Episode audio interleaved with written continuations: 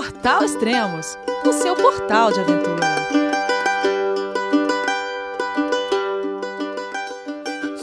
Bom dia, boa tarde, boa noite, bem-vindo a Extremos, o seu podcast de aventura. Esse é o primeiro podcast da cicloviagem O Outro Lado da Vida, com Daiane Pilate.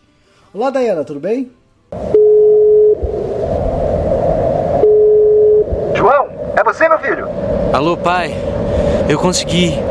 Eu tô no cume do Everest. Eu vi, meu filho. Te acompanhei o tempo todo pela sua página Spot. A família de produtos Spot utiliza tecnologia 100% via satélite para manter você sempre conectado em suas aventuras. Fale de qualquer lugar do mundo através do Spot Global Fone e utilize o Spot Gen 3 para estar sempre rastreado e conectado aos serviços de emergência. Desapareça quando quiser, seja encontrado quando precisar. Saiba mais em findmespot.com.br. Olá, Elias, tudo bem? E você? Tudo bom, finalmente deu certo, hein? Acho que. Acho que você tinha, tinha acabado de sair do Brasil quando a gente começou a, a conversar sobre gravar o podcast, né? Sim, sim. eu achei que eu não ia conseguir mais gravar, não. Ah, é? é, demorou muito mesmo. eu tive muitas dificuldades com é, internet, oscilava muito, né? Então, não tinha como a gente gravar, não, mas agora tranquilo. Ah, tá. Bom, quem tá nos escutando já deve estar tá falando assim, hum, da onde esse sotaque da Dayana? Acho que muita gente deve saber. Eu já. Eu não saberia, né? Se, não, se a gente não tivesse conversado antes, eu não saberia. De onde você é, Dayana? ah, então, sou de Rio Negrinho, norte, extremo norte de Santa Catarina. Uhum. Sotaque meio caipira. Uh, é uma cidade muito pequena, aproximadamente 40 mil habitantes. E quase não se percebe no mapa, né, Elias? É difícil de achar. A Dayana falou assim, Elias, dá bastante zoom que você acha. Sim, e, e assim, é, é difícil de encontrar no mapa, mas agora tem uma pessoinha que saiu de lá e e vai fazer Rio Negrinho ficar um pouco conhecido. Há pessoas loucas em Rio Negrinho também. Ah. Exatamente. É interessante isso, todo lugar, né? E você está conversando da onde? Quer dizer, você saiu de pedalando de Rio Negrinho, foi isso? Sim, saí de Rio Negrinho e hoje eu estou em Santiago, no Nossa, Chile. É. De onde eu não quero sair mais. É muito bom aqui. É muito cara essa cidade, mas é, é cara, muito é boa. É sim. Eu tenho que voltar para Santiago com muito dinheiro, porque tem muita Cê, coisa boa. Você tá, achando, você tá achando o Chile mais caro que a Argentina? Ah, assim, é tão caro quanto. É que ah. assim, eu estou no, hospedada numa região que é um pouco mais cara que a Providência. Isso Uhum. Então, no supermercado é tudo muito caro, carne é muito cara e eu gosto muito de carne, como muita carne. É, até as pessoas que me recebem falam assim: você é vegetariana ou vegana? Não, eu como muita carne. Porque a maioria dos cicloturistas que aparecem por aqui, principalmente europeus, são veganos. Uhum. E eu falo: não, eu gosto muito de carne, pode não ter nada tiver só carne, tá ótimo. Isso aqui é muito caro, então eu tô sofrendo um pouquinho. Tô comendo muito macarrão com um pouquinho de carne, assim, só pra dar um gostinho. Mas a Argentina também é cara. E como o meu estilo de viagem é assim, bem, bem econômico, então eu tenho que fazer umas manobras aí e pensar um pouquinho para conseguir me alimentar bem sem gastar muito. Bom, Mas... o, o nome da sua cicloviagem é O Outro Lado da Vida. Por que isso? Cara, porque viajar é uma coisa completamente diferente do que viver numa cidade. É... O que eu tô fazendo. É... Primeiro, Elias, começou assim. é, eu dividi a minha vida em duas etapas. Eu vivi 40 anos na minha cidade uhum. e, e, pensei assim, cara, eu vou, eu vou viver mais 40 anos e eu vou morrer. então eu dividi a minha vida em duas etapas, né, de 40 anos. E essa etapa que eu estou vivendo agora é o outro lado da minha vida. É o lado mais divertido, é o lado mais aventureiro e é o lado mais feliz da minha vida também. É, por isso que eu achei que seria legal dar o nome da minha viagem O Outro Lado da Vida.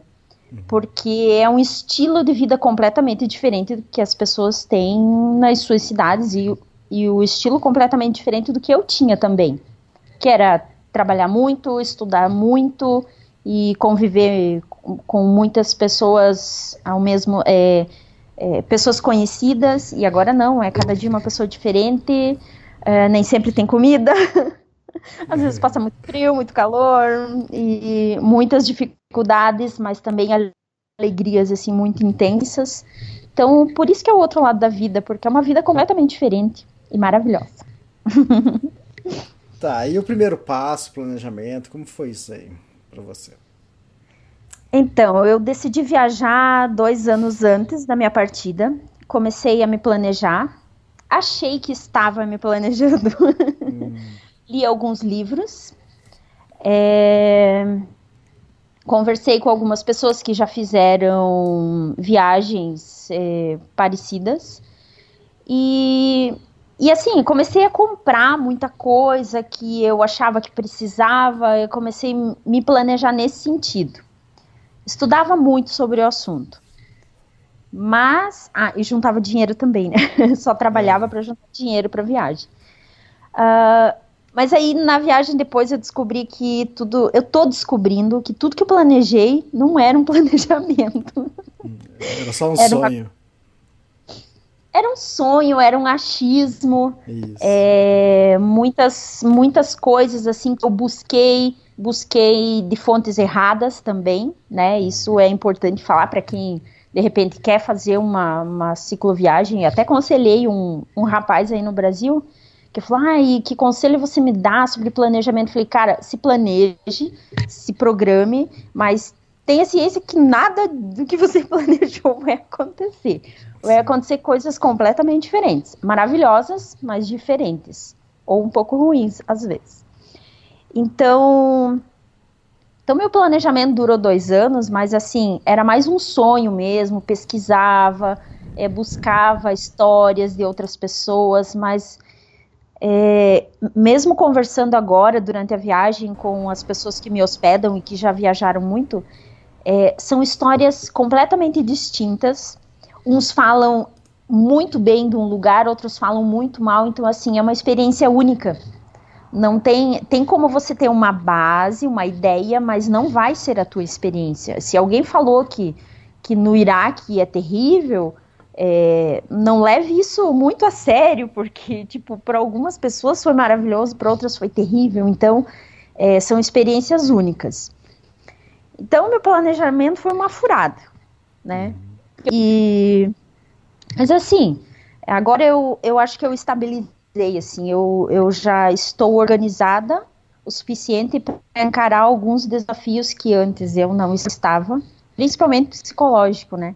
Porque nesse meu planejamento, nesse meu, esses dois anos que eu me programei para viajar, eu me preparei mais psicologicamente do que em relação a equipamentos, roteiros e, e tudo que envolve uma, uma cicloviagem. É, busquei me afastar um pouco da minha família e dos meus amigos também, porque é, para que não fosse um baque assim, né? Então eu, eu desapeguei muito de bens materiais, desapeguei é, de família e de amigos. Eu achei que isso fosse importante porque eu li muitos relatos e que o psicológico era a parte mais difícil numa viagem. E então eu como psicóloga, entre aspas, né, me tratei dessa forma. Achei que seria interessante eu me desapegar assim das pessoas para para não ter essa dificuldade além de tantas outras que uma mulher que viaja sozinha tem na estrada, sabe, Elias? E foi legal. É, eu tive momentos assim psicologicamente difíceis é, no Uruguai, que eu lembro que que eu tive um dia que eu chorei, meio que uma crise existencial, e mas não tive mais. Hoje eu já me sinto assim bem forte psicologicamente. Então, o meu planejamento foi isso, foi mais, eu penso que foi mais o psicológico mesmo. Tá, e nessa crise que você teve, o que, que é? Queria voltar, desistir? Não, voltar nunca, porque assim, se eu tiver que voltar, eu vou ter que me internar, porque eu sou uma pessoa movida a desafios e eu preciso vencer os meus desafios. Então, se eu voltasse porque tô chorando, ai, que saudade da minha mãe, do meu pai, não, isso pra mim seria uma derrota e que eu ia ter que me internar. Não foi assim, saudades de alguém, mas assim, foi uma vontade de chorar e eu não sei explicar porquê, sabe? Uhum. É, comecei. É, eu acho assim que quando você passa por, eu pelo menos, quando eu passo por uma semana muito difícil, é, difícil que eu digo assim, acampando muito, é, ou ficando em lugares que eu não tenho muito contato com famílias, eu fico, eu ficava, agora já tô uma pedrinha, né? Mas antes eu, eu me derretia, assim, eu ficava um pouco abalada. E porque eu, eu acho que é muito legal isso durante a viagem você ter contato com outras famílias, porque elas te recebem como se você fosse filha e você tem nelas também uma família. Eu nossa, na Argentina eu tive assim muitas famílias, muitas assim, que quero levar essa amizade para sempre. Então eu acho assim que quando tem esse momento, esse, esse tempo de, de dificuldade, a gente fica um pouquinho mais frágil. Tem a questão também da, de viajar sozinha. É, isso não é fácil, principalmente para uma pessoa que adora conversar como eu. E, e, eu não falava espanhol até entrar no Uruguai. Até entrar, não, ainda não falo, né? Eu falo portunhol. Então, assim, eu tinha muita dificuldade, porque eu queria conversar com as pessoas, mas eu não conseguia. É, eu falava muito errado e as pessoas não me entendiam, então eu, eu elas desistiam de mim e eu desistia de falar com elas. Então, isso é uma coisa que pesa também, sabe, Elias? É, eu me isolava muito, é, é que eu gosto de ficar sozinha também, sabe?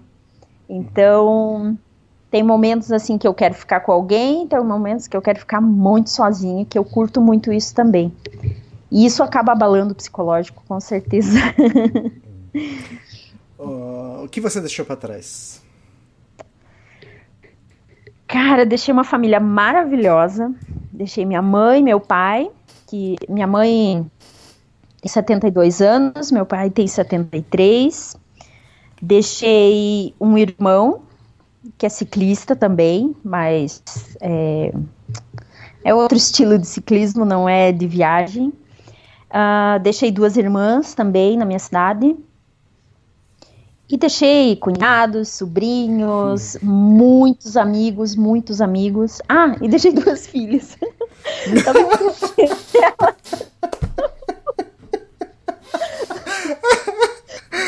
Era nisso que eu queria chegar e eu falei assim, ué, mas será?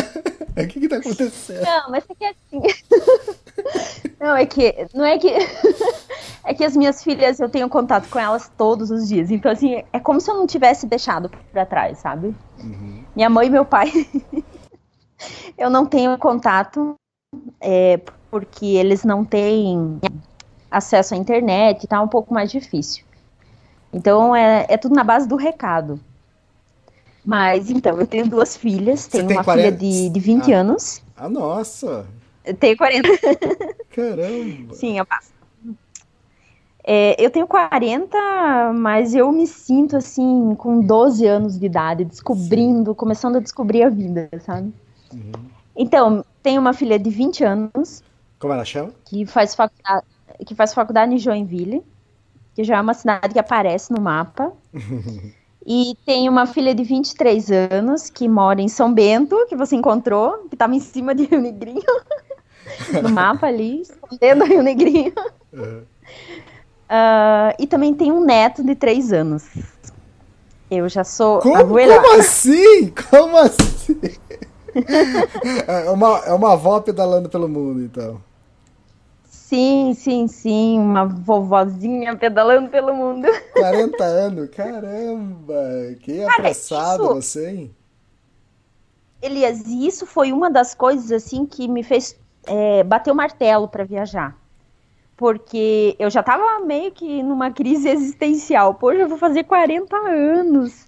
As minhas filhas foram para a faculdade e, e, e, a, e o meu grande objetivo de vida era assim, colocar minhas filhas numa universidade pública.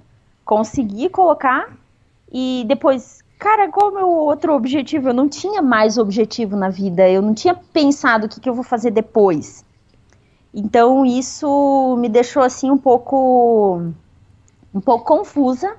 Eu estava prestes a fazer 40 anos, não tinha mais com o que me preocupar, minhas filhas estavam encaminhadas na vida. É, eu ia ser avó. Uhum. E, então, assim, é, isso me deixou, assim, bem, bem preocupada, assim, além de outros motivos, como muitas pessoas que eu conhecia ficando doente, ou com câncer, ou, sabe, ou morrendo por acidente, enfim. Aí eu pensei, poxa, eu eu não sei se de repente eu tô doente ou não, né? Porque infelizmente câncer é uma coisa que, que muitas vezes você descobre por acaso. Uh, então eu vou, eu quero fazer uma coisa diferente na minha vida. Eu quero viajar, quero, é, quero descobrir o mundo antes que eu morra. Eu não sei quando eu vou morrer. e e assim, isso ficou na minha cabeça e muitas coisas foram acontecendo. Agora, é, no final do, do ano, a, uma prima minha mais jovem que eu é, faleceu de câncer. Então, assim, até falei para minha família: eu preciso fazer essa viagem. A gente nunca sabe o que vai acontecer.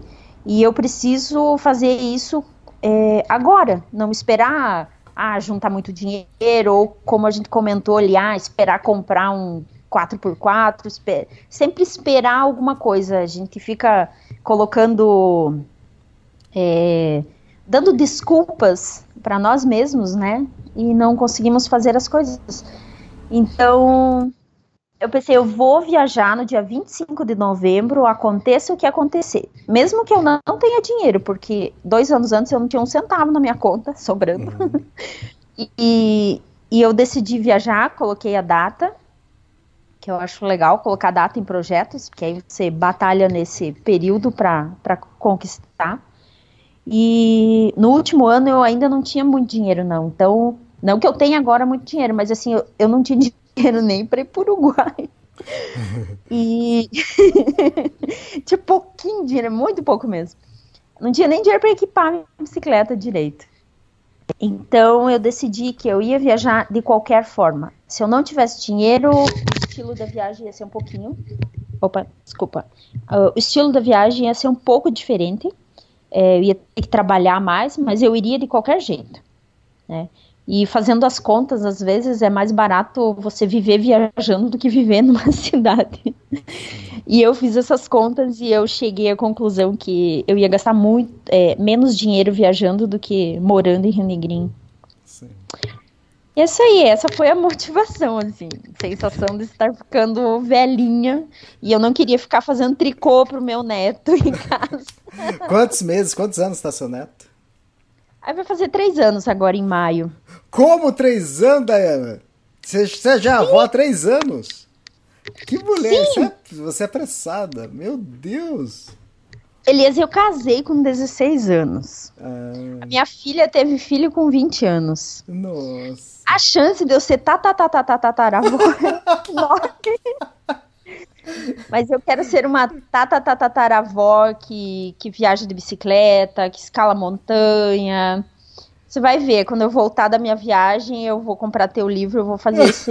esse... Ou não, eu vou comprar antes, porque quando é, estiver na Europa, eu vou fazer esse caminho. É, exatamente, Ó, a gente nem comentou ainda que isso, né?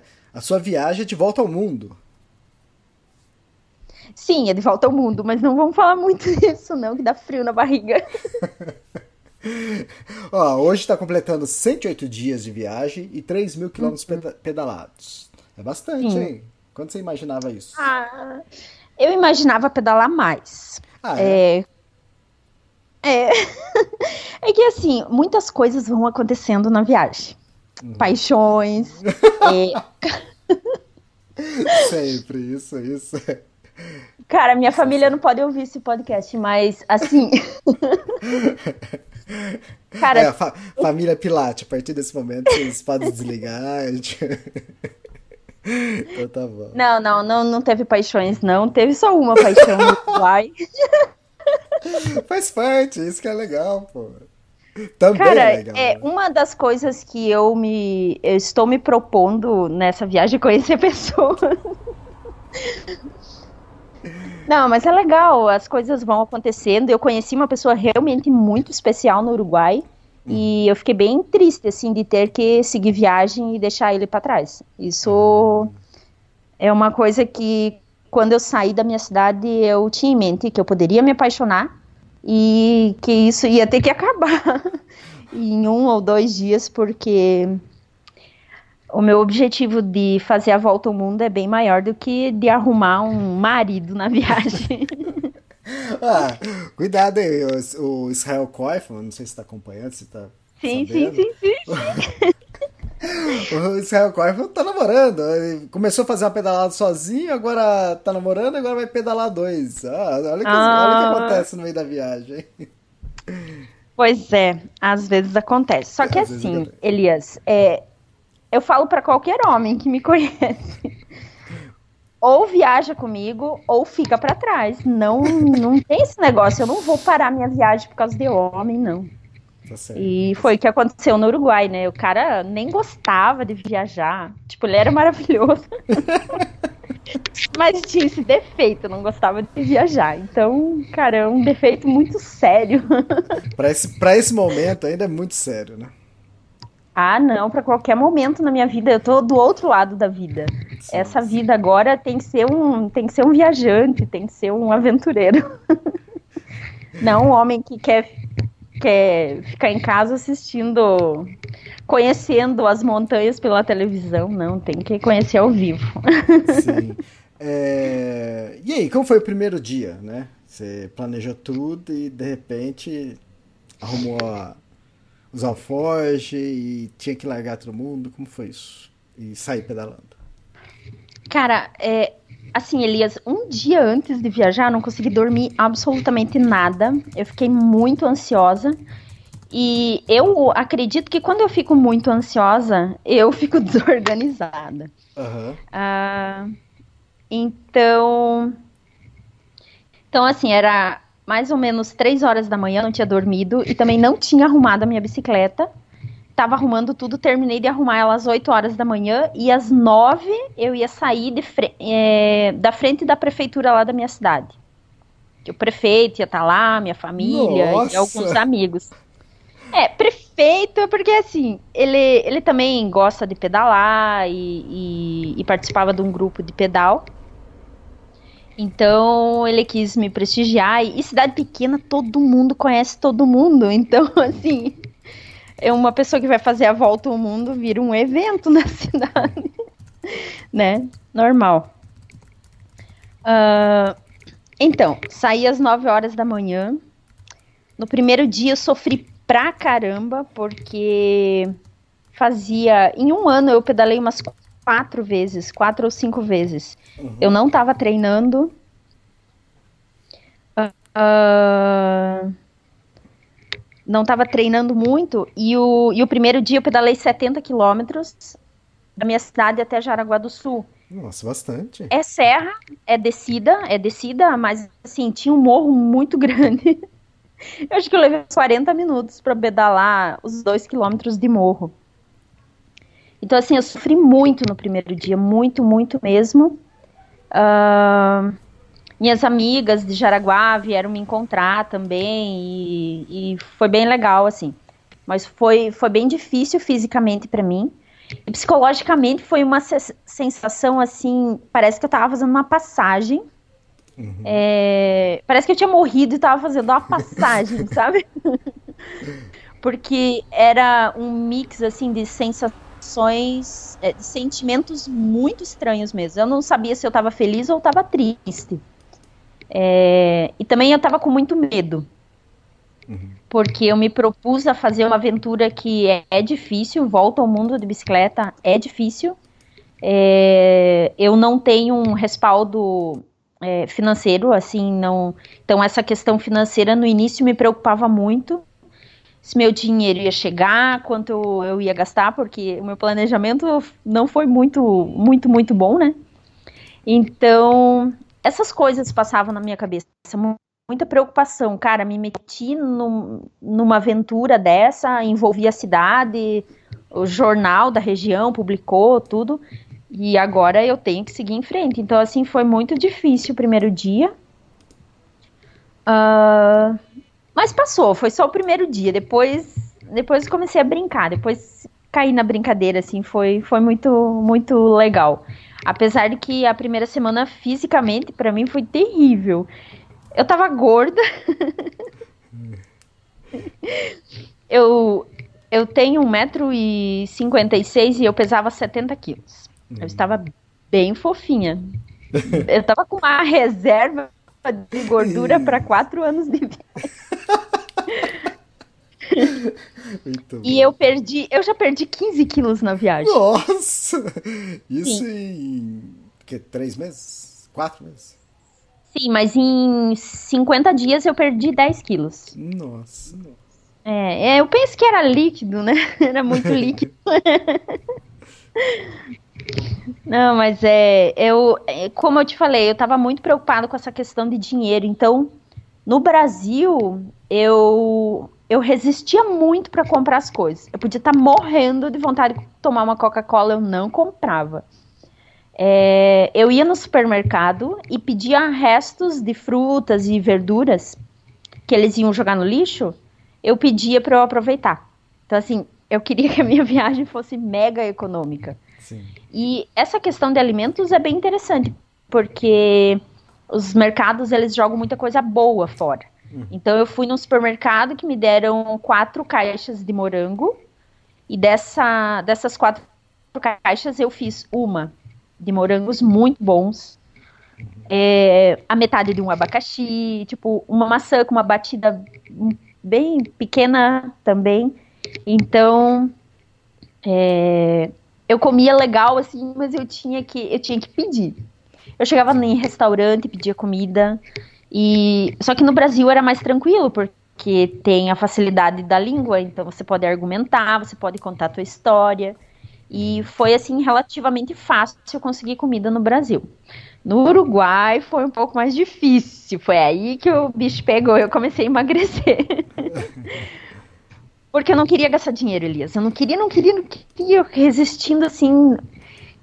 Tanto que nos 60 primeiros dias eu passei com menos de um dólar por dia. Eu consegui isso. E Nossa. também porque no Brasil. É, mas aqui no Brasil eu fiquei hospedada muito em casa de amigos. É, até cassino no Rio Grande do Sul era casa de amigos. Então, assim, eu não precisava comprar comida, eu ganhava Sim. comida. Uhum. E Daí depois ficou um pouquinho mais difícil, tive que começar a comprar comida ou pedir, né, e, em mercados para cozinhar. E isso foi até entrar na Argentina. Aí eu comecei a relaxar um pouquinho, pensei, poxa, eu tô, tô ganhando dinheiro na viagem, porque muitas pessoas me ajudaram. É, muitos brasileiros no Uruguai e na Argentina acharam incrível a minha história e, e, queriam contribuir, então me davam 50 reais, 100 reais. E, cara, com 100 reais eu vivia 15 dias, assim, é, na Argentina. Sim, foi, foi mais tranquilo. Aqui no Chile que é mais difícil um pouquinho. Não que seja muito mais caro, mas que é, depende onde você fica hospedada, você tem que participar da vida social das pessoas também, né? Então, ah, vai num barzinho às vezes, então aí gasta um pouquinho mais. Mas, ah, eu também, mas eu também ganhei dinheiro trabalhando já, Elisa. Ah, é? Você trabalhando aqui? Eu não sou pedir. Então, no Uruguai, eu resistente, não queria gastar dinheiro de jeito nenhum, fui num restaurante e pedi para lavar louça em troca de um prato de comida. Aí ganhei comida e. Ah, ela veio louça por uma hora só. E a mulher me dispensou. Não sei se ela não gostou do meu trabalho ou ficou com medo. Eu sou tão caprichosa, mas eu não sei. Aí eu ganhei muita comida. Aí o que eu fiz? Eu falei para ela, eu não vou conseguir comer tudo isso. Eu posso colocar num pacote e levar para casa, para casa, levar para comer amanhã. E aí ela me, sim, me deixou levar comida, me deu bebida também e me deu um pouquinho de dinheiro. E esse dia foi bem interessante porque eu estava é, recém tinha chego no Uruguai, estava conhecendo a primeira praia que é Punta de Diablo e e passeando, e lá tem muita areia na, nas ruazinhas. E eu caí de, com a bicicleta com, cheio de alforjes, é, com toda a minha bagagem, caí na frente de um restaurante, cheio de gente. As pessoas começaram a dar risada, porque foi muito engraçado. E eu comecei a rir muito também, tipo, porque o que eu podia fazer? Eu não podia chorar. É, não podia enfiar minha cabeça num buraco porque não tinha. Comecei a dar risada também. Aí uns meninos já me chamaram para tomar cerveja. Eu pensei, opa, tombinho bom. Estratégico esse tombinho. Sim, eu pensei, hum, eu preciso usar esse truque mais vezes. É, aí conheci também é, duas mulheres é, de Florianópolis que chegaram para perguntar se eu estava bem e tal, e também me, der, me deram dinheiro. Então, assim, rendeu, o tombo rendeu, sabe? Ganhei cerveja e dinheiro, foi bom. E, cara, do Uruguai foi isso, assim. É, caí, quebrei meu alforge, meu meu suporte, né? Do Alforge eu quebrei nessa queda, mas vi só depois. Então, assim, o dinheiro que eu ganhei foi para comprar um suporte novo. E o que, que, achou do, do Uruguai? Eu fiquei frustrada. Por quê? Porque, assim, é como eu te disse, é... a viagem é diferente para cada pessoa. Sim. E tinham me falado tão, tão bem do Uruguai, tão bem, que, ah, que é um país que ama ciclismo, que ajuda os cicloviajantes. E então eu fui assim com uma expectativa muito grande que tudo seria muito fácil para mim. Não foi, foi difícil, mas assim, é, eu fiquei frustrada porque não pelo país. Eu amei o país, a, as praias são incríveis e as pessoas são muito educadas. No entanto, eu cheguei em altíssima temporada no Uruguai Uh, cheguei dia 23 de dezembro. Então, ninguém ajuda ninguém. Ah, tá. Passei o Natal sozinha num camping. Eu fiquei muito indignada, porque eu pensei, cara, Natal é o quê? Para você ajudar as pessoas. Eu pedia, eu pedia na casa das pessoas. Posso passar o Natal com vocês? Eu tô viajando de bicicleta, sou brasileira. E o Natal é muito importante para minha família. E para mim também. E eu não gostaria de passar o Natal sozinha. Não, as pessoas diziam não para mim, Elias, não. Nossa. Então, assim, fiquei muito chocada. Cadê o amor do Natal? É. Mas... Cadê o espírito natalino, né? E... Mas e aí, passou sozinha? Sim, Sim passei sozinha no, num camping, mas comendo.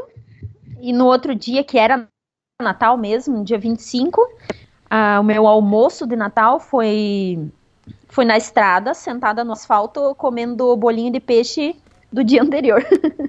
Hum, Mas foi incrível, eu nunca vou esquecer esse Natal, foi foi diferente. Então, o que me passaram assim do Uruguai nessa época é que existem muitas pessoas viajando de bicicleta e de mochila e pedindo muito. Então as pessoas se fecham porque são muitos pedintes. E eu era só mais uma pedinte. Não interessava se era de outro país ou uma mulher viajando sozinha ou de bicicleta, se é uma aventura legal ou não, as pessoas não queriam saber. Era só mais uma pedindo comida, pedindo lugar para dormir, para tomar banho. Então as pessoas se fecharam muito. Então, para mim foi muito difícil no Uruguai. Acampei muito, inclusive em casa abandonada. Cheguei numa praia que é, não tinha um lugar seguro assim para acampar sem gastar, né? Porque a minha viagem é, é, tentar gasto zero, né? E aí eu pensei, ah, vou procurar uma casa abandonada, a hora que escurecer eu vou pra, pra lá e armo a barraca para dormir. Achei uma casa muito boa, É, não era abandonada, era uma casa de verão que não tinha sido alugada, né? Aí acampei às 5 horas da manhã, porque lá no verão, às 5 horas da manhã o sol já tá alto, né? Às 5 horas fui embora. Então essa foi uma das dificuldades no Uruguai. Mas no mais, assim, as pessoas são, são bem incríveis mesmo. Eu não tenho que reclamar de ninguém, na verdade, nessa viagem. São. Ah, só de uma pessoa. é que agora eu fiquei rebobinando e lembrei. Então, Eu fiquei na casa. Elias, eu tenho que falar isso porque a Flávia e o Thiago têm que ouvir isso. Porque eles ficaram nessa casa também. Isso é muito sincero, É, foi numa cidade chamada Libertad, no Uruguai. Eu fiquei em duas casas, na verdade. Eu fiquei numa casa, não gostei muito, porque eu sou um pouco chata com a questão de higiene, assim, sabe? E, era, e é uma coisa que eu tenho. é, eu enfrentei essa dificuldade tanto no Uruguai como na Argentina, de ficar em lugares, assim, bem difíceis, sabe? E aí eu não gostei muito do primeiro lugar, mas eu precisava descansar, eu não podia viajar já no outro dia. Eu ta- tava 10 dias viajando, tava muito cansada. E aí eu fui para uma outra casa que eu, eu vi que a- o Thiago e a Flávia ficaram, tinha boas referências e tal. E fui para lá, nessa casa, de um senhor. Que Thiago e Flávia sabem quem é. O Thiago e Flávio é do, da cicloviagem True, True for Trips. Sim, sim, sim. E, cara, o homem não sabia o que fazer pra me agradar. Quanto a isso, eu não posso reclamar. Ele é uma pessoa, assim, de um coração enorme. Só que ele é meio. é meio bruto com algumas coisas. Então, assim, ele tava preparando uma salada de frutas que eu pensei que fosse para umas 40 pessoas. e só tava eu e ele. E ele cortava as frutas assim com uma brutalidade tão grande que aquilo começou a me dar medo. Pegava aquela faca assim e cortava, parecia de filme de terror mesmo, sabe? Olhava para aquilo assim e ficava imaginando o pescoço de uma galinha. Eu ficava lembrando do tempo que eu era criança e a minha mãe matava a galinha daquele jeito, sabe? Esticava o pescoço assim, batia com a faca. E ele cortava assim, maçã, banana com muita raiva. E isso me assustou um pouco. Mas enfim, é, ele me ofereceu, a gente comeu, eu comi muita coisa na casa dele, ele me ofereceu bastante coisa. E perguntou se eu queria dormir no motorhome, ele tinha um motorhome para vender. E perguntou se eu queria dormir lá, fui conhecer e tal. E enfim, não fiquei porque eu queria sair muito cedo no outro dia. Queria sair às quatro ou cinco horas da manhã. E se eu dormisse no motorhome, eu teria que. Eu teria que chamar ele de manhã. E eu não queria incomodar e tal. Então resolvi dormir dentro da casa dele. Dormi num sofá assim que cabe uma criança muito pequena, mas dormi lá, enfim. E, e tava muito quente. E ele, assim, gentilmente deixou o ventilador para mim, que eu dormi na sala e ele dormiu no quarto, mas era separado por uma cortina. E como ele era muito gentil, deixou o ventilador para mim. Mas umas horas de madrugada, ele resolveu levantar e deitar do meu lado, no chão, porque Como tava muito assim? quente. Ah, tá. Nossa. Só de cueca. tipo, a visão do inferno. Nossa. Eu falei, o que o senhor tá fazendo? Ele disse que estava com muito calor. Eu falei, não, não, não, não. Levanta, levanta daí, levanta daí. É, leva o ventilador pro quarto, eu não quero, eu não preciso, eu não estou com calor. Eu tava morrendo de calor. Mas, enfim, ele foi pro quarto dele, levou o ventilador e eu consegui dormir. Às quatro horas da manhã, e eu já dormi pronta para pedalar, dormi com a roupa que eu ia pedalar no outro dia, minha bicicleta já estava toda montada, não me preocupei com escovadente, com nada disso. Às quatro horas da manhã, eu peguei minhas coisas e saí sem falar nada, não disse tchau, não disse que estava saindo. E nesse dia eu cometi o meu prime a minha primeira, meu primeiro crime na viagem, que eu roubei uma maçã. Eu penso que não foi bem um roubo, porque no dia anterior ele me deu duas maçãs, eu comi uma e outra ele colocou na geladeira, então já era minha. Enfim. Mas saí fugida. E era muito difícil, Elias, porque é, o banheiro, o banheiro, o vaso ficava tipo num pedestal. A Flávia vai, vai rir disso e eu até quero conversar com ela, porque eu quero saber como ela conseguiu fazer xixi nesse vaso, porque era muito alto, é impossível uma mulher sentar naquilo. E não tinha escada para subir no vaso. Então, assim, eu Um ficava olhando pra trono. Sim, era um trono de um rei muito alto. E eu fiquei pensando, cara, como uma pessoa consegue subir ali para sentar? Escala como? Põe uma escada, um banquinho? Não sei. Então, eu tive muitas dificuldades nessa casa, mas assim, foi uma coisa assim que, que me marcou muito, porque eu, eu fui muito bem tratada por ele. É, a intenção dele era a melhor, mas eu sofri bastante. Saí fugida às quatro horas da manhã. Caramba, que perrengue, né? É, o problema é que você não sabia o que podia acontecer, né? Se era, se era um blefe dele, ou emprestar. Cara, pior que Elias, sabe que não? Porque assim, uma coisa que eu percebi na viagem que eu tenho um. Não sei como chama isso. Eu sinto quando as pessoas são boas ou não. Essa pessoa era muito boa. Ele era. Não digo ingênuo, né? Porque um homem não é ingênuo, mas. é, ele tinha uma certa pureza, sabe? É, ele me respeitava muito, eu em nenhum momento assim senti desrespeito da parte dele, de forma nenhuma. Mas ele era sem noção, sabe? sem noção.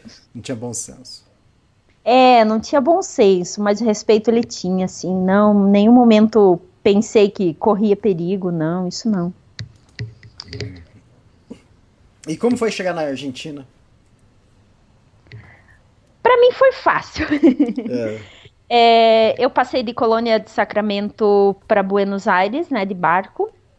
Conheci um inglês no, no barco que também estava tinha feito a viagem dele no Uruguai, estava voltando para Buenos Aires para pegar um voo para Inglaterra. E ele me ajudou a encontrar o endereço do meu Couchsurfing. E foi bem tranquilo assim chegar. Eu não gostei de Buenos Aires, porque o estilo da minha viagem é muito econômico, muito sem dinheiro, e Buenos Aires não é uma cidade para quem não tem dinheiro. Muito menos para quem está viajando de bicicleta. Então, eu me locomovia muito de bicicleta, tinha muitos lugares que eu ia e não podia entrar com a bicicleta, não era seguro deixar a bicicleta fora. O pessoal falava: "Ah, vão cortar o cadeado e vão roubar". Então, assim, não achei que foi proveitoso para mim, sabe? Valeu a pena conhecer. É, tem lugares que são bonitos, mas eu não aproveitei Buenos Aires como como poderia. Espero um dia voltar com muita plata para conhecer Buenos Aires. ficou quanto tempo? E aí, ai, eu fiquei três dias. Ah, legal, tá bom. É, eu pretendia ficar mais, mas três dias assim já, já tinha dado para mim. E saí, escutei muitas histórias e que era perigoso sair de lá. Sei que Flávio e Thiago saíram pedalando, que para eles foi tranquilo. Eu eu não queria sair pedalando porque eu não queria arriscar assim, e, e sozinha eu acho que a insegurança é um pouquinho maior. Talvez não o perigo, mas a sensação de, de segurança é diferente. Então peguei o metrô, depois peguei um trem e fui até Mercedes, que ficava a 95 quilômetros de, da capital. E nesse trem aconteceram coisas incríveis. Né? No primeira, primeiro vagão que eu coloquei a minha bicicleta no metrô, que era para a bicicleta, eu achei que eu ia apanhar. Eu achei que iam me bater dentro do trem. Por quê?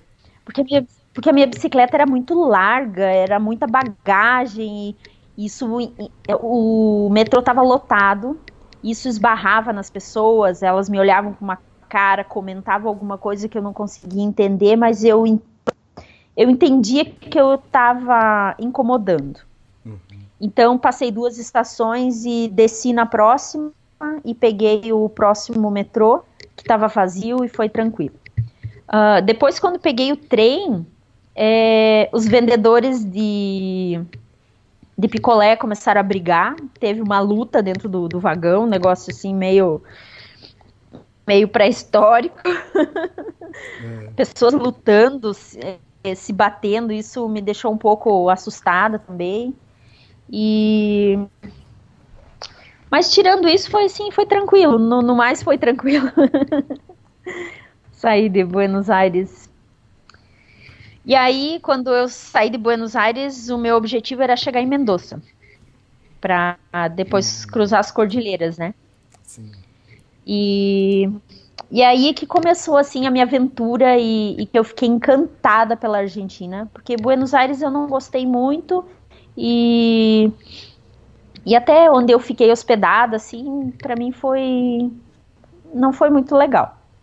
Mas.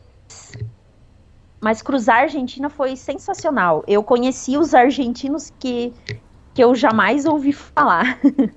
Porque uruguaio fala que fala mal de argentino, argentino fala mal de chileno, é uma coisa mais ou menos assim. O chileno então, assim, fala mal de argentino e de peruano.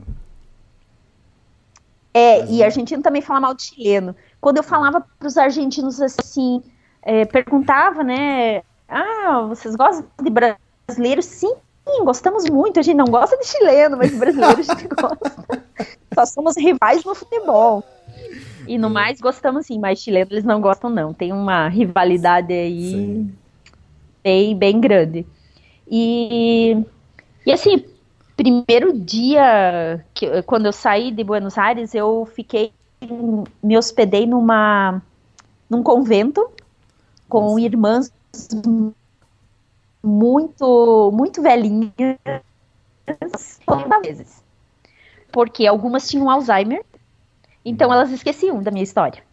Me perguntavam o que eu estava fazendo lá. Aí eu tinha que contar, contar, contar várias vezes. Então ali eu treinei muito espanhol, porque é, elas perguntavam o tempo todo e eu sempre contando a mesma história. Mas foi uma experiência muito bacana. Para mim foi assim bem bem legal ficar com elas. E cruzei a Argentina ficando na casa de muitas famílias. As pessoas vinham na na na, na ruta, vinham me encontrar ciclistas. Ah, eu, eu, meu amigo me avisou, passou por você, me avisou que você está viajando, é, que é brasileira, eu gostaria que você ficasse na minha casa. Então, assim, eu tive, eu não tive problemas com hospedagem na Argentina. É, gastei pouco dinheiro, o pouco, o dinheiro que eu gastei na Argentina foi assim com chocolate, com besteiras, porque eu fui muito bem recebida. Comi muito bem, bebia muito também, uhum. porque eu fiquei na Argentina, eu fiquei 35 dias mais ou menos, e uns 15 dias foram só em Corpo de Bombeiros. Uhum. É, que é incrível na Argentina. Corpo de Bombeiros Voluntários recebe ciclo viajantes sempre. E eles fazem assados, compram cerveja para você. então, assim, o único problema era ficar em um corpo de bombeiros e no outro dia querer pedalar. Isso era impossível. Tinha que pelo menos ficar dois dias. Um dia para comer muito bem, outro dia para para relaxar e no outro dia pedalar. Porque era muita comida, muita comida. E eu aproveitava, né? Entendi. E sempre, é, normalmente são lugares bons para dormir, é isso? Sim, sim. Eu fiquei. Eu, olha, eu não tenho nenhum lugar para reclamar assim da Argentina. Teve é porque assim, eu passei na Argentina num período muito quente. Então te, tinha algumas casas, claro, era como a minha, casas simples, sem ar condicionado, muitas vezes com um ventilador para a família toda. Então, tive algumas dificuldades em relação ao calor, mas que nem importava, o importante era estar segura, né? Mas eu fiquei realmente fiquei impressionada assim com a Argentina em relação à hospitalidade. Incrível, incrível. As pessoas são maravilhosas, assim. As que eu conheci são incríveis. Muito boas mesmo. É, já, quer dizer, é aquele é o costume, né, do, do brasileiro achar que só por causa da rivalidade do futebol é, tem inimizade em tudo, né, com, com a Argentina. E normalmente quem viaja para lá percebe exatamente o que você percebeu, né, que são muito amigáveis. Sim, e, e quando eu saí do Brasil, é, me falaram assim: não usa a bandeira do Brasil na Argentina, porque se eles descobrirem que você é brasileiro, vão te tratar mal. Então, assim, muitas pessoas que viajam para Buenos Aires têm essa impressão. E eu conversei com dois irmãos argentinos no Uruguai, no, Brasil ainda. a gente ficou hospedado no mesmo Couchsurf. E eu falei assim: é verdade que brasileiro não é, que argentino não gosta de brasileiro? Daí ele falou assim: não. É, quem mora em Buenos Aires não gosta de brasileiro, mas eles não gostam nem dos argentinos. Não se preocupe com isso, porque eles não gostam de ninguém, nem deles mesmos. Eu já então, vi isso. É, então é, é algo assim é, que eu ouvi falar muito na Argentina e também aqui no Chile, que são portenhos, né? Que são lá de Buenos Aires, que são pessoas que não são muito sociáveis. E claro, também não gostam de brasileiros. Mas no mais, assim, eles admiram muito brasileiros. Eu, às vezes, eu tava muito cansada pedalando, as pessoas paravam o carro para tirar foto, para me dar um abraço, para me dar comida, para me dar dinheiro. Então, assim, eu sentia que a admiração dos argentinos com os brasileiros é muito grande. É o contrário do que a gente pensa no Brasil, sabe? E, claro, eu passei por alguns jovens, né, piazada de 17 anos que perceberam que eu era brasileira e começaram a falar mal do Neymar. Uhum. Eu achei isso incrível, porque eu nem assisto futebol. Pensei, o cara tá querendo me provocar. Porque ele olhava para mim e falava mal do Neymar. Eu não sei o que que tava rolando com o Neymar, porque eu não assisto televisão, não sei o que tá acontecendo no Brasil. E ele começava a falar mal. E eu já vi isso engraçado, porque, tipo, eu não, não vou nem brigar, não brigo nem. Nem no Brasil você briga mim. por isso, né? Ai, não, não, não brigo por muita coisa mais. Eu já briguei muito por muita coisa na minha vida, mas hoje em dia não brigo, não. Isso foi engraçado, assim. Falando de Messi, Messi, Neymar. engraçado isso.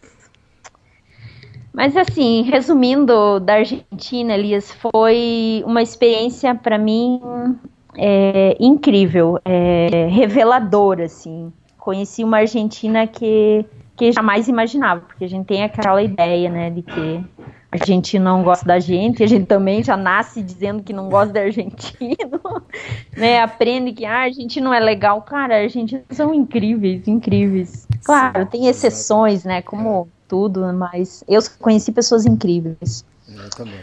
E quando eu tava cruzando a Argentina, eu eu só pensava em chegar nas cordilheiras. Ai, meu sonho era cruzar as cordilheiras pedalando. Eu sabia que seria um desafio e também não sabia muito bem como seria, né?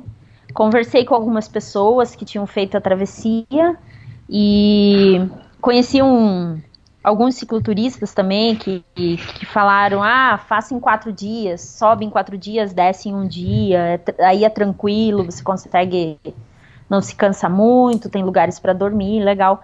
Então, assim, eu me planejei muito, pesquisei muito sobre a montanha, porque eu gosto de pesquisar coisas que são muito desconhecidas, porque eh, como o meu planejamento de viagem não foi muito bom, então eu aprendi a me planejar pra, para os desafios e não correr riscos, né? Inclusive, sei lá, de vida, quem sabe, não sei. E aí foi tranquilo, assim, em relação à a, a travessia. Eu, o primeiro dia, pedalei mais ou menos 65 quilômetros. Você está falando e... primeiro dia saindo Mendoza? Ah, primeiro dia. É que assim, cruzar as, as cordilheiras foi outra viagem. É, e, então, o primeiro dia foi incrível, assim, eu não cansei absolutamente nada. Não, mas é primeiro dia saindo da onde? De Mendoza? Ah, de Mendoza, sim, perdão. Ah, tá. É, hum. Saí de Mendoza para Potre... Não, é Potrerios. Uhum. É, há controvérsias sobre o nome da cidade, do, do lugarejo, porque é, na Argentina fala Potrerichos e aqui no Chile é Potrerios, né? Tem uma pequena variação.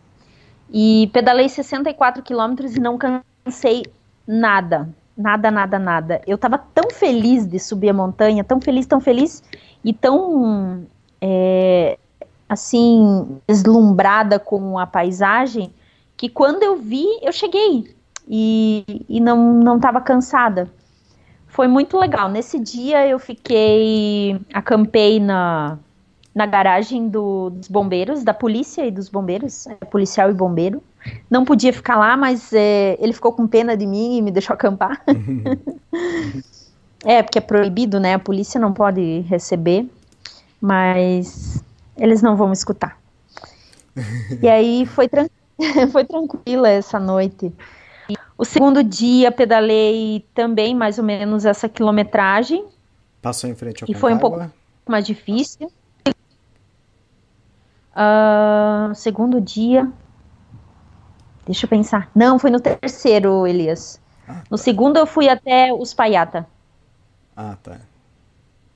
É, que já é uma cidadezinha, né? Já, já tem farmácia, tem, tem posto de gasolina.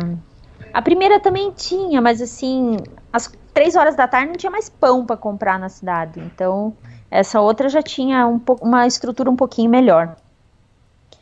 E aí conheci também um, conheci um alemão na viagem, eu estava pedalando e ele apareceu nos últimos dois, 12 é, quilômetros. A gente pedalou junto até a cidade, só que a gente não conseguia se comunicar, porque ele falava só alemão e, e, e eu não conseguia entender nada, assim, ele tentava algumas coisas em inglês, mas o inglês dele era tão péssimo quanto o meu. Então, assim, a comunicação era muito de mímica e para a gente conversar um pouquinho a gente teve que usar o tradutor. Uh, aí nesse dia também fiquei na casa de um ciclista. O alemão não quis ficar, foi acampar no Rio, enfim, não vi mais ele depois desse dia. Aí o terceiro dia foi muito difícil para mim na montanha, muito difícil. Passei muita raiva e foi um dia assim que de muito autoconhecimento.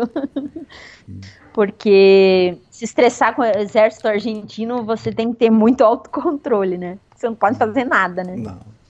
E eu tive. Eu pedalei, eu procurei no mapa é, pontos de apoio para eu poder acampar nesses dias, né? E nesse dia eu achei um ponto de apoio, que era um, um lugarejo que eu não lembro o nome. É, mas o primeiro saindo de Uspaiata, mas era uma cidade fantasma. Eu cheguei, só tinha um ciclista viajando de bicicleta parado. Polvaredas? E Polvaredas, sim, sim, sim. A 2.400 metros. E era tipo uma cidade fantasma, só tinha um cachorro e um ciclista abandonado. Mais ou menos assim. E aí começou a chover é. E eu perguntei para ele: tem algum lugar para comprar comida? Não, a 12 quilômetros. Cara, aí tive que pedalar mais 12 quilômetros e eu já tava cansada porque não tinha almoçado, só comido pão aquele dia. E aí pedalei mais 12 quilômetros até. Ai, como eu chamo o nome? Ponte de Vaca? Isso, Punta de Vacas. Sim, sim, Punta de Vacas, sim, que é no primeiro. Na primeira entrada lá do, do parque, parque Aconcagua. Exato. Isso. Então ali também não consegui acampar. Aí ali tem uma praça de pedágio do, do o exército cobra o pedágio na pista. Hum. E eu pedi, perguntei se tinha um lugar que eu pudesse acampar aquela noite. Aí ele me ofereceu um prédio abandonado, um galpão abandonado que antigamente era uma lanchonete. Aí eu agradeci, fui até lá. Cara, eu não acreditei na, quando eu cheguei. Tinha pelo menos 30 centímetros de cocô de pombo. Oh, louco. E, e muitas fezes humanas, muitas. Aí eu voltei e falei para ele, não tem condições de uma pessoa dormir ali, acampar ali. Ele falou, todo mundo acampa ali pode ficar, é seguro. Eu falei, não, não é uma questão de segurança, é questão que é muito sujo. E assim, Elias, tá, tava muito frio, acredito que já tava um grau, porque a previsão aquela noite era para menos um. E já era final da tarde, já era 5 horas da tarde. E o vento é, era tão forte que se eu eu tentava empurrar minha bicicleta, eu não conseguia, eu caía. Então eu pensei, não posso acampar num lugar desabrigado, preciso de um abrigo porque o vento estava muito forte. Aí fui até o exército novamente e pedi para ele, como ele estava cobrando pedágio, todos os carros paravam ali, pedi para ele me ajudar com carona para ir até é, Puente, Puente de, Los Penitentes. É, Los Penitentes Não, até, é o Ponte del Inca. É, Puente del Inca. E porque Los Penitentes também não tinha nada, só tinha o exército e enfim, não consegui nada. Ele falou para mim: "Você não vai conseguir carona". Eu falei: "Vamos tentar". Não, não vai conseguir. Ninguém dá carona aqui. É perigoso. Isso me deixou muito frustrada, assim, cara, um, um homem falar para mim que que você não vai conseguir alguma coisa sem tentar, é louco, né? Aí pedalei mais 5 quilômetros, só que daí já fui procurando um lugar para acampar na montanha.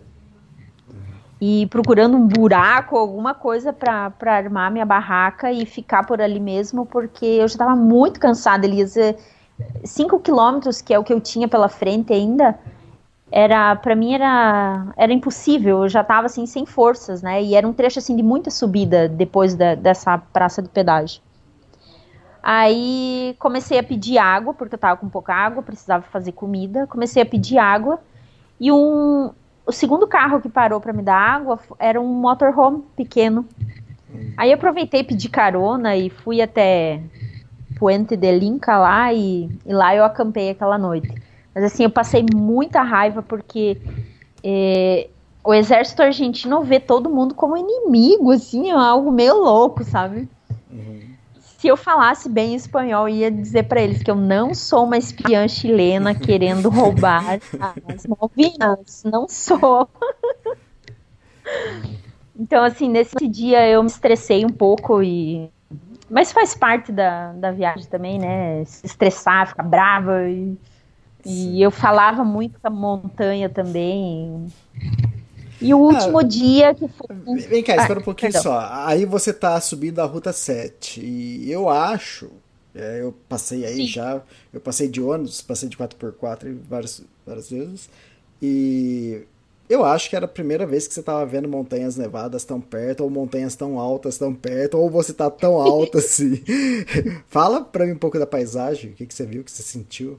Ah, é verdade. Só falei de coisas ruins. Ai, que pessoa pessimista. Cara, eu achei incrível.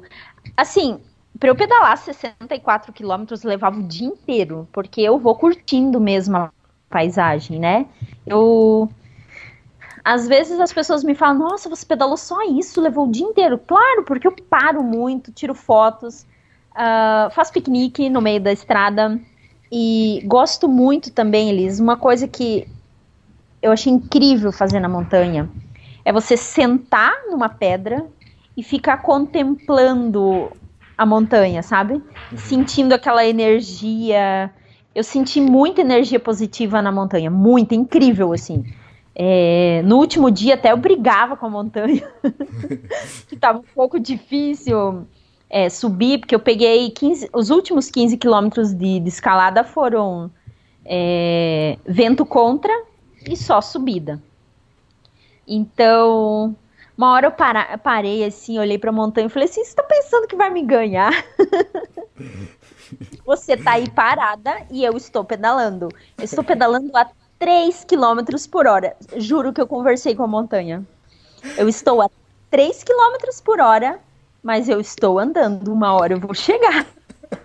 E você tá aí parada, então fique quieta, não me atrapalhe. Coisa de gente que viaja sozinha e, e eu, eu sinto muita falta de conversar com pessoas. Então, como eu viajo sozinha, eu converso comigo, né? Com você, e com a montanha. e, não, mas Sim, realmente, essa Ruta 7 aí, eu primeira vez eu passei por aí, subi de ônibus e foi, era de manhãzinha, peguei um sol nascendo aí, coisa mais linda do mundo. Mas é, é, uma, é uma subida também que não acaba mais, né? Sim, Assim, a, é, em relação a, a montanha em si, pedalar, eu achei fácil, exceto é. pelo último dia que foi fisicamente difícil. Porque sobe, desce pouquinho, sobe mais um pouco, desce pouquinho, né?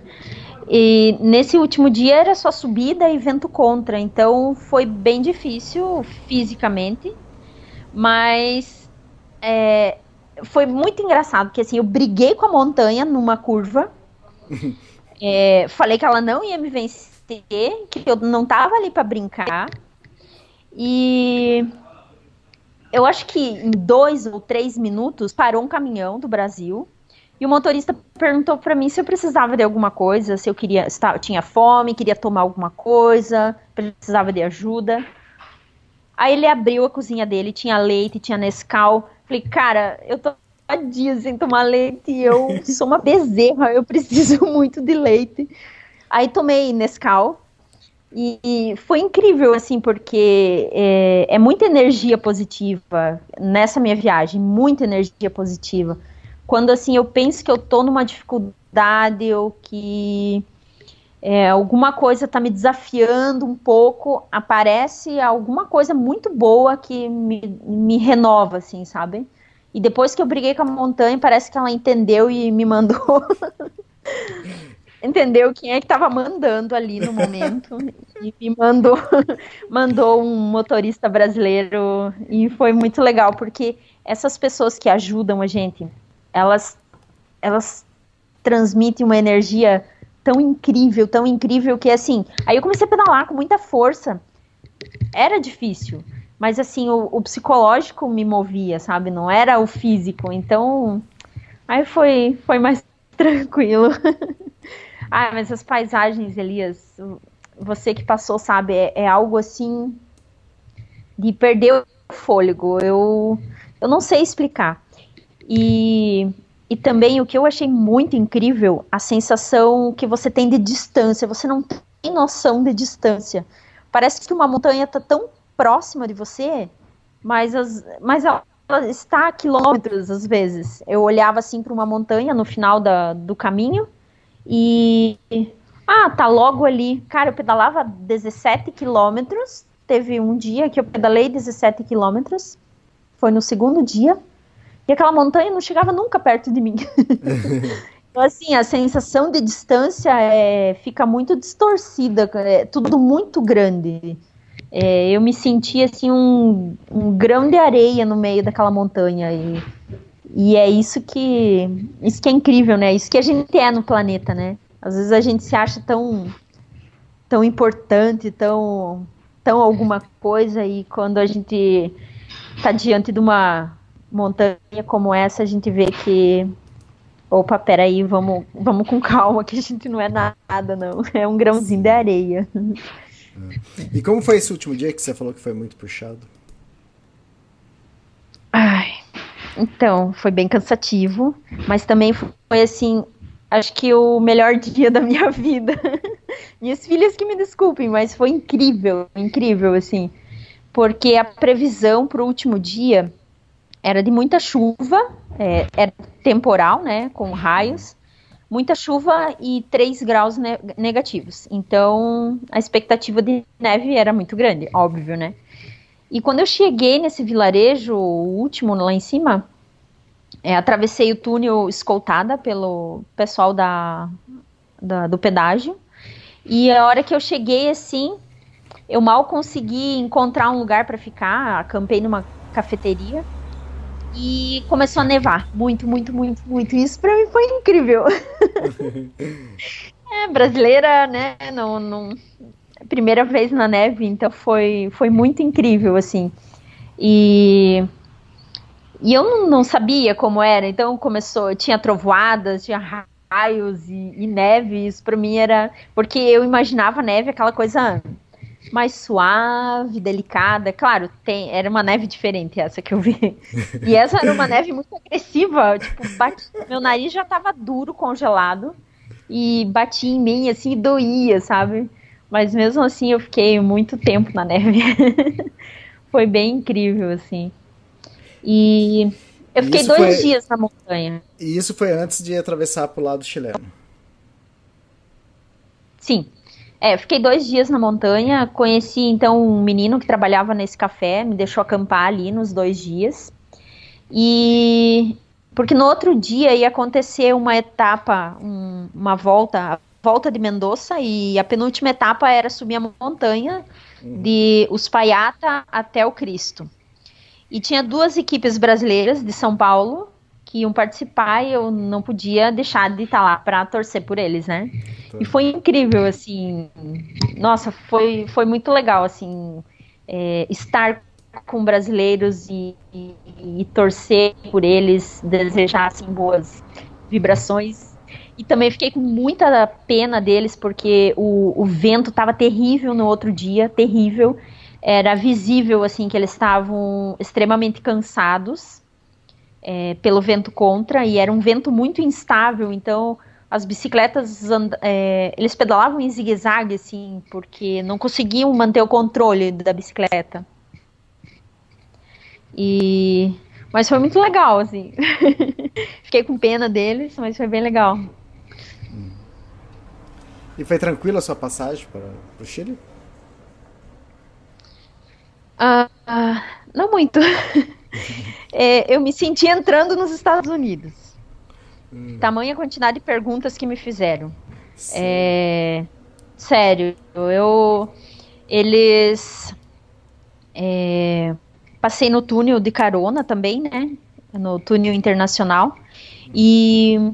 E assim, eu achei que é um pouco desorganizada a aduana a do Chile ali da Argentina, porque eu passava num guichê, aí passava em outro, aí tinha que passar em outro, tinha que declarar a bicicleta, aí tinha que revistar a bicicleta, depois revistar a bagagem, então assim, eram muitos procedimentos, mas as pessoas não sabiam dizer quantos procedimentos, nem...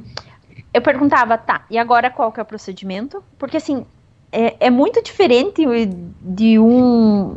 a passagem de um país para outro, muito diferente. Aqui eu achei bem confuso. Aí eu perguntava, perguntava qual é o próximo procedimento. Ah, tem que ir ali, ali, mas não diziam onde era, só apontavam para o além, assim, sabe? Então isso me estressou um pouquinho porque eu sou uma pessoa chata com desorganização, com é, esse tipo de, de coisa, então é uma coisa que eu preciso muito aprender na minha viagem, é ser um pouquinho mais tolerante. E aí um cara começou a me entrevistar num dos guichês lá. Uh, o que você veio fazer no Chile?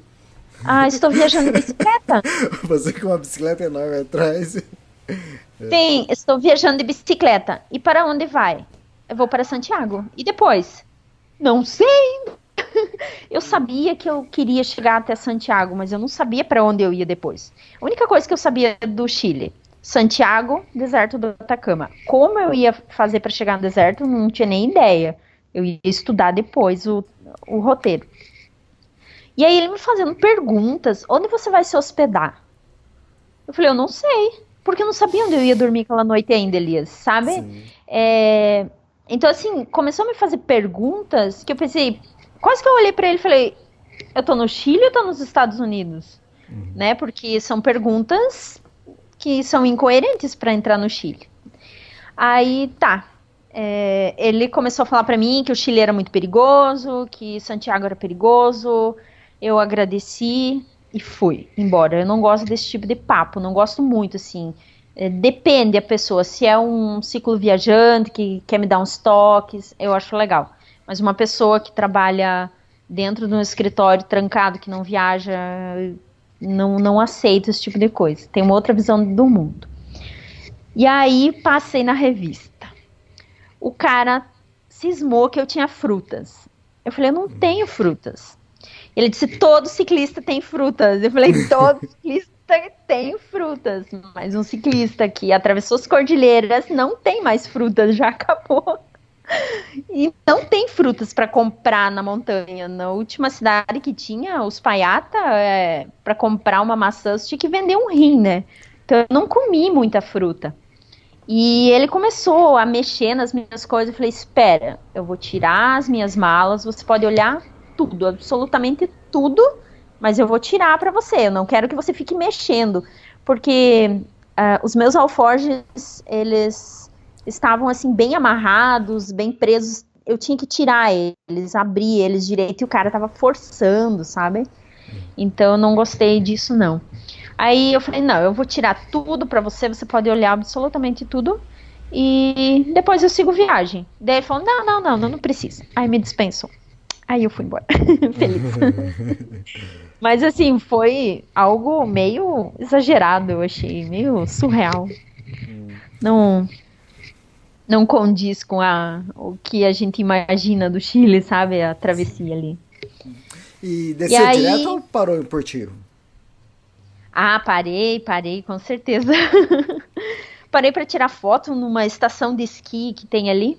É Portiro. É, é Isso. então, Que tem o lago Del que tem o. Lago Azul. Isso. Isso.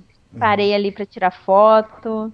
Aí já fiz amizade e conheci brasileiros ali, conheci um colombiano também, incrível. Esse colombiano, os brasileiros me ajudaram, me deram dinheiro, são de Curitiba.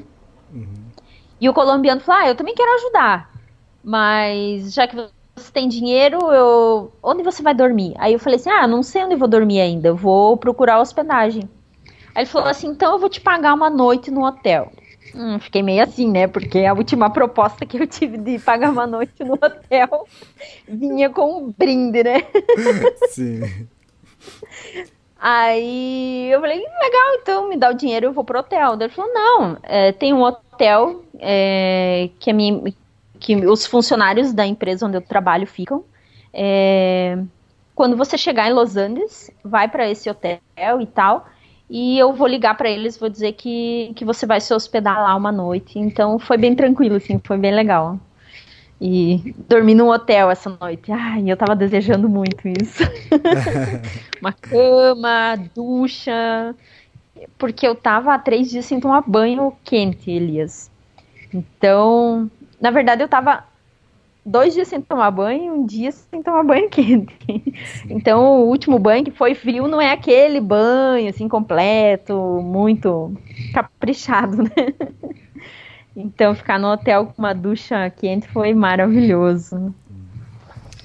E desceu os caracoles. Ah, eu fiquei um pouco, um pouco triste, porque assim, eu, eu imaginei que eu ia poder pegar minha bike, assim, descer em alta velocidade, fazendo aquelas curvas. E- só que tinha muito vento, então era muito perigoso, muito perigoso, eu fiquei com muito medo. Eu andei em cima da pista, é, próxima da, da faixa do meio, é, que dividia as duas pistas, porque o vento era tão forte que a impressão que ia me jogar lá para baixo. Então eu fiquei com muito medo, andei no meio e como eu andava 30 km por hora, 37 às vezes, é, era tranquilo, os carros me acompanhavam, os caminhões ficavam bem para trás. Então, nesse sentido, foi tranquilo, mas assim, foi a realização de um sonho, principalmente descer, né? Porque eu não tinha o sonho de subir, só tinha o sonho Sim. é, não sei se alguém tem o sonho de subir, mas enfim, eu não tinha. E foi incrível, assim, é, eu parei muitas vezes para tirar foto e às vezes eu ficava parada olhando, não acredito que eu tô aqui. Eu desejei muito estar aqui e, e me programei para isso, então foi, foi incrível, incrível. Eu pensei em todas as pessoas com quem eu falei, Los Caracoles, que me aconselharam. Ah, tem um amigo meu, o Jim de São Bento, que, que já conhecia e falava muito. E quando ele falava assim, eu ficava ai, apaixonada, sabe? Desejando muito. Então foi, foi bem incrível. E, e depois, lá embaixo, tinha muita descida ainda. Mas você acredita que eu tive que pedalar para descer? Porque Caramba. o vento, é, o vento contra era muito forte. Então eu pedalava muito na descida, fazia muita força e, e pedalava a 10 km por hora. Não, não consegui. Eu não consegui fazer o que eu queria fazer na descida, que era assim, soltar a bicicleta e, e curtir mesmo o vento na cara. Não deu para fazer isso, não, porque tinha muito vento contra. e esse caminho ali é muito bonito. Ah, eu já tava com muita fome. E uma coisa engraçada que tem acontecido na minha viagem: tudo que eu desejo acontece. Eu pensei assim, meu, aqui, é a terra da uva. Eu queria muito, muito, muito, muito encontrar um lugar que tivesse uva para eu pedir para comer. Uhum. E aí, quando eu falei isso, eu parei para descansar numa calçada que tinha sombra. Parei para tomar água. Quando eu olho para o lado, assim, tinha uma parreira gigante na rua, na rua, é, é, com uvas, assim, caindo na calçada. Cachos pendurados na calçada. Uhum. Eu olhei aquilo e comecei a comer, assim, parecia um passarinho que vai catando um, um baguinho, assim, em cada cacho. E, e comecei a comer muito, muito, muito, muito, porque eu tava com muita fome. E isso me rendeu uma boa dor de barriga. Porque muita uva. Sabe aquela pessoa que tem o olho maior que a barriga? Então, Sim. essa fui eu nesse dia. Uhum. Mas foi muito bom. Achei isso incrível ter uva na rua. Fantástico. E daí foi para Santiago ou dormiu ainda em algum lugar antes de chegar em Santiago? Não, eu fiquei em Los Andes uma semana. Nossa. É, porque daí eu dormi uma noite no hotel e depois eu fui para casa de um couchsurfing. Uhum. Uh, que era incrível, a família dele incrível, então foi assim muito prazeroso ficar uma semana ali, conviver com a família, com os costumes, o trabalho deles. É, é isso que eu quero na minha viagem, é conhecer pessoas e como vivem, onde habitam. e aí depois, tipo, meio Globo Repórter, assim. E, e foi incrível, uma família muito legal. Aí vim para Santiago depois de uma semana. E mas é, aqui em Santiago também fiquei em dois lugares. Eu fiquei uma semana na casa de um couchsurf que eu conheci no Uruguai, é, um casal que eu conheci no Uruguai. E agora eu tô na casa de outro, assim, que daí conheci por, por intermédio deles, né? E também uma pessoa incrível, assim, que por mim não saía daqui nunca.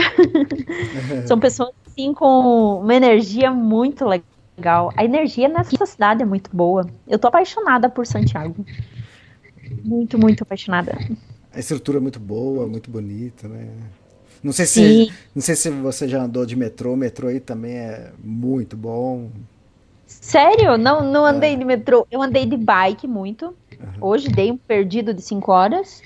Ah, eu andei também com aquelas bicicletas aqui. Eles estão implantando um sistema de bicicletas públicas, mobile, Uhum. que tá na primeira semana de implantação, então é de graça. É, baixa aplicativo e desbloqueia a bicicleta, anda e entrega ela onde você quiser. Você pode deixar em qualquer lugar.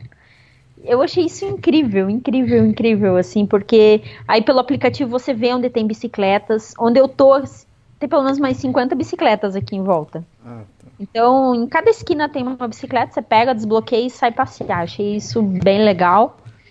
Ah, é um sistema que, pelo que eu soube, não funcionou na Argentina, porque eh, em Buenos Aires não funcionou, porque as, as calçadas são um pouco mais estreitas e tava tendo muita bicicleta, algumas esquinas com muitas bicicletas. O pessoal largava lá, né? E, mas aqui, a princípio, assim, pelo que eu vi um, um jornal na, na, na internet, o pessoal tá, tá gostando e tá tendo uma aceitação, assim, bem legal. Estão fazendo teste com mil bicicletas. bem bacana mesmo. É, e Santiago é bonita e tem a vista das montanhas no fundo, então, nossa, é muito bonito. A estrutura da cidade é ótima também. Sim, ai, é tudo excelente. Eu tô me sentindo no primeiro mundo.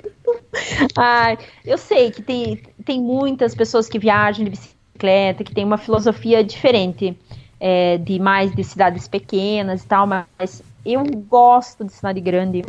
Assim, eu gosto de cidades pequenas também, tem o seu charme, mas eu gosto de estrutura. Eu gosto de precisar de alguma coisa e conseguir comprar. Então, por isso que eu gosto de cidades maiores. E eu tô encantada com esse lugar. Só tive um pequeno probleminha hoje.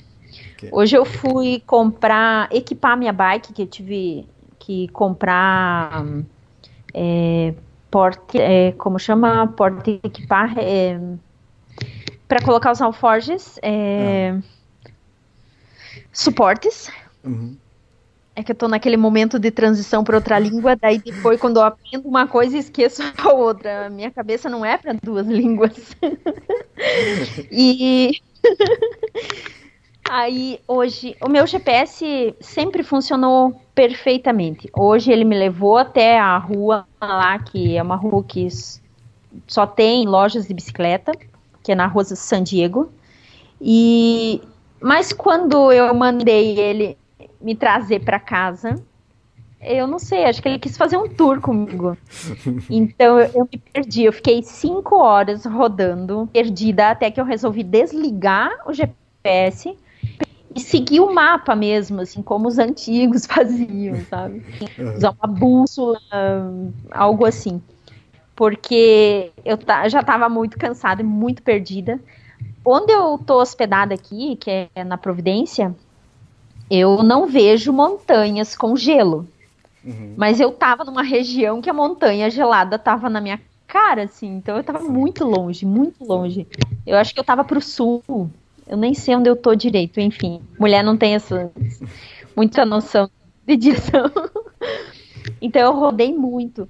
Aí eu perguntava para as pessoas, onde fica o onde fica o Costaneira Center, porque eu tô muito perto, né?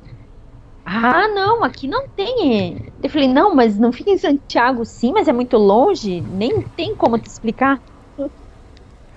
Acho que eu já tava indo pro, pro sul do Chile.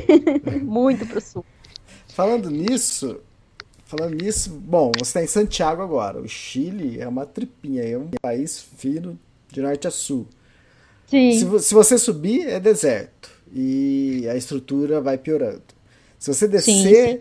se você descer uma região linda, maravilhosa, chove bastante, muito verde, neve, tem de tudo. Pra onde você vai agora? Elias, eu tô achando que você tá, tá fazendo propaganda do sul do Chile. O sul é maravilhoso. O sul, sul é espetáculo. Sim. Todo mundo fala isso. Eu, eu quero e eu vou conhecer o sul. Mas a minha ideia, assim, quando eu estiver voltando da Austrália, venho para Santiago e aí vou para o sul do Chile. Daqui quatro anos. Porque, porque, assim, eu acho que agora vai ficar muito frio. E não é uma coisa que você faz, ah, vou ali e já volto, né? Sim, sim. Então, quando eu fiz aquele meu planejamento de viagem, eu pensei, não, eu tenho que decidir para onde eu vou e, e depender da época que eu saio, não é para qualquer lugar que eu posso ir. Então, eu me programei assim: venho até Santiago, vou para o norte, né? Vou para Bolívia, pelo deserto do Atacama.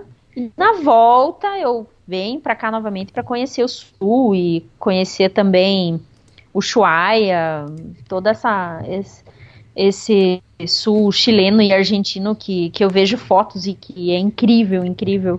Mas agora, infelizmente, não dá, não.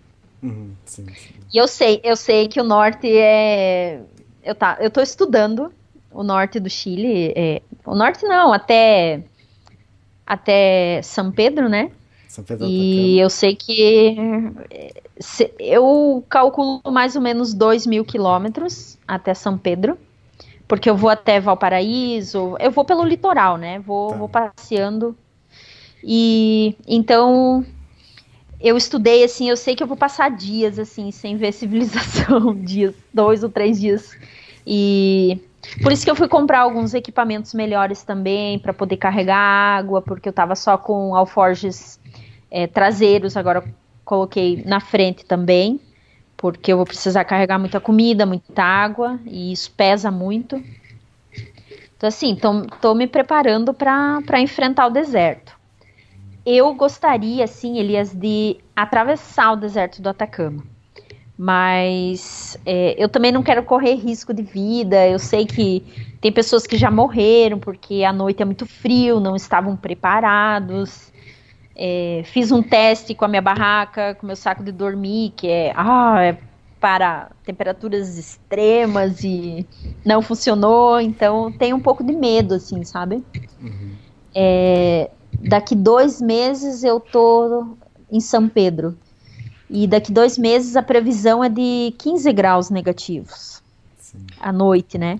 Então, não sei ainda se eu vou se eu vou atravessar de carona ou vou atravessar pedalando. Se não oferecer risco de vida para mim, eu gostaria de me desafiar e atravessar pedalando mesmo. Tá.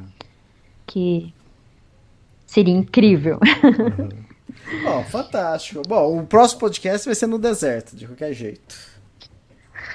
É, acredito que vai ser daqui dois meses, né? Eu não sei como é que vai ser a questão de internet, porque. Bom, em La Serena, em La Serena talvez tenha internet boa. E eu acho que é mais ou menos um mês até lá. Talvez, um pouquinho menos. Mas. É, talvez demore dois meses ou três, é. Mas vai ser sobre o deserto, com certeza. Sim. E eu espero. Espero contar que atravessei o deserto pedalando, né? Sim, é, vamos ver, vamos aguardar. Uh, Dan, obrigado por esse podcast. Demorou a acontecer, mas finalmente agora, sei lá. Normalmente a gente grava um podcast a cada um mês, dois meses, então a gente vai mantendo essa periodicidade. Sim, sim. Legal. Legal. Foi muito bom saber mais da sua história. Quer dizer, eu sabia só um pouquinho, né, do in-off que a gente conversou, mas espetacular, legal e muito bom acompanhar você. Ah, obrigada. Fiquei bem contente assim de poder contar um pouquinho da minha viagem e é, dividir essa experiência, né? Porque eu também escuto os outros e, e assim é, são incríveis. Então eu acho assim que é, por mais que às vezes a gente ache que não tem muito o que falar ou que não é muita experiência, sempre é para as outras pessoas. E isso é muito legal compartilhar é muito bom. Legal, então. Ô, Dayana, obrigado, então. Beijos e boa sequência de viagem. De nada. Beijos. Beijo, tchau, tchau. Tchau.